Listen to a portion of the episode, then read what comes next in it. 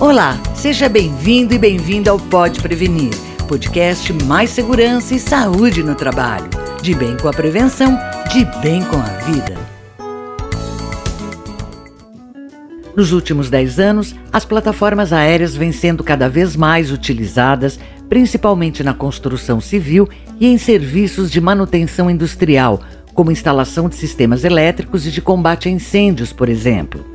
São vários os modelos disponíveis no mercado brasileiro, com diversas possibilidades de alcance, altura e dispositivos que podem ser acoplados à máquina, o que dificulta a escolha do equipamento apropriado para a execução de uma determinada tarefa, favorecendo a ocorrência de acidentes. Segundo o engenheiro de segurança do trabalho Roland Colombari, diretor técnico da RR Qualifica, há vários critérios que precisam ser considerados no momento de optar pelo modelo da plataforma.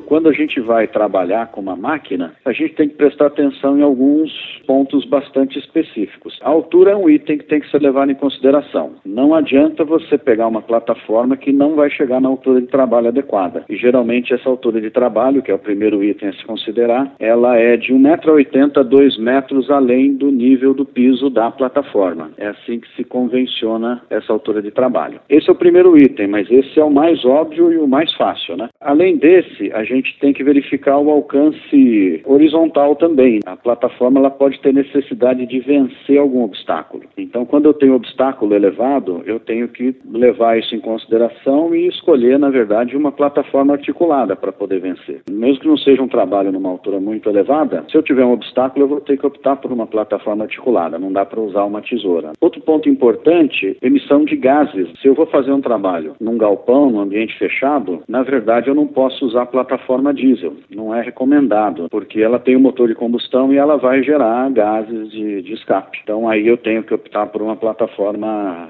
elétrica. Colombari chama atenção para a necessidade de avaliar as condições do terreno. Outro ponto importante é a condição do terreno. Esse é um ponto bastante crítico. Se o terreno tem inclinação e resistência adequada para a plataforma. Cada fabricante vai estipular lá uh, a sua inclinação máxima que a máquina pode trabalhar, seja na direção de deslocamento ou seja inclinação lateral. Cada fabricante tem a sua especificação e é muito pouco. Gira em torno, para a gente ter uma ideia, gira em torno de 3 a 5 graus. Então essas máquinas não devem trabalhar em terreno com inclinação. Como as plataformas aéreas têm peso elevado, também é importante observar a existência de galerias e tubulações para não posicionar a máquina nesses locais, já que pode comprometer a resistência do piso. Roland alerta para os principais riscos associados ao uso inadequado dessas máquinas. As plataformas de trabalho aéreo, as 3A e 3B, elas não são isoladas eletricamente. Então, um risco bastante crítico na utilização dessa máquina é com relação à instalação elétrica. Elas não podem trabalhar em instalação energizadas, elas não, não têm esse tipo de proteção. Então, esse é um risco que tem que ser levado em consideração. Outro risco que também tem sido causa de muito acidente é a questão do esmagamento. Essas máquinas são potentes, trabalham com uma, com uma pressão bastante elevada, são feitas de aço, então, quer dizer, tem bastante resistência então o operador ele não pode se colocar ou colocar outras pessoas entre a máquina e um obstáculo, porque realmente muitos acidentes ocorreram nesse sentido. Então o isolamento correto da área, planejamento dos movimentos da máquina são fundamentais para evitar esse tipo de acidente. Além de falha de planejamento na utilização das máquinas, a falta de treinamento dos operadores também contribui para a ocorrência de acidentes. Muitas vezes ocorre falhas do tipo: a pessoa escolhe uma máquina mais barata, mas que não tem aquele alcance, e depois ele fica na situação de tentar complementar isso de algum jeito. Ou ele não leva em consideração a resistência do piso e pega uma máquina que aquele piso não vai resistir. Então, é um erro no planejamento. E a outra grande falha é justamente essa: o operador não está devidamente qualificado. As qualificações, na verdade, que acontece acontecem no, no Brasil afora deixam muito a desejar. É, os treinamentos que são feitos muito mais com uma cara de entrega técnica do que de qualificação do operador. O pessoal fica muito preocupado em explicar como a máquina funciona e acaba esquecendo de abordar num treinamento os itens que, no meu entendimento, são os mais importantes, que é a avaliação de risco, testes funcionais da máquina, inclusive com medidas de emergência que a própria máquina tem. Então, isso realmente seria fundamental para melhorar a segurança na operação das máquinas.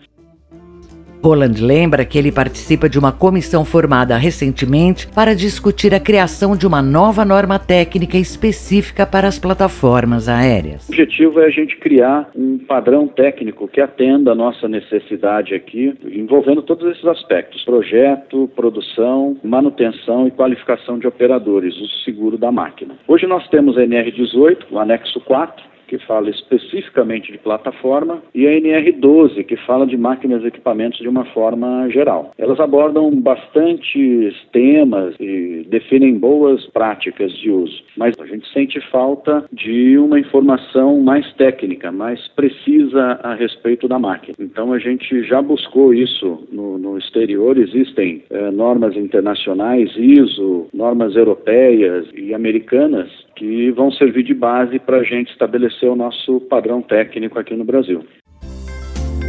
Eu sou Cintia May e vou ficando por aqui. Na próxima terça-feira volto com mais informações para você. Participe, compartilhe. Pode Prevenir, o seu podcast de segurança e saúde no trabalho. Informação de qualidade direto da fonte. Até lá!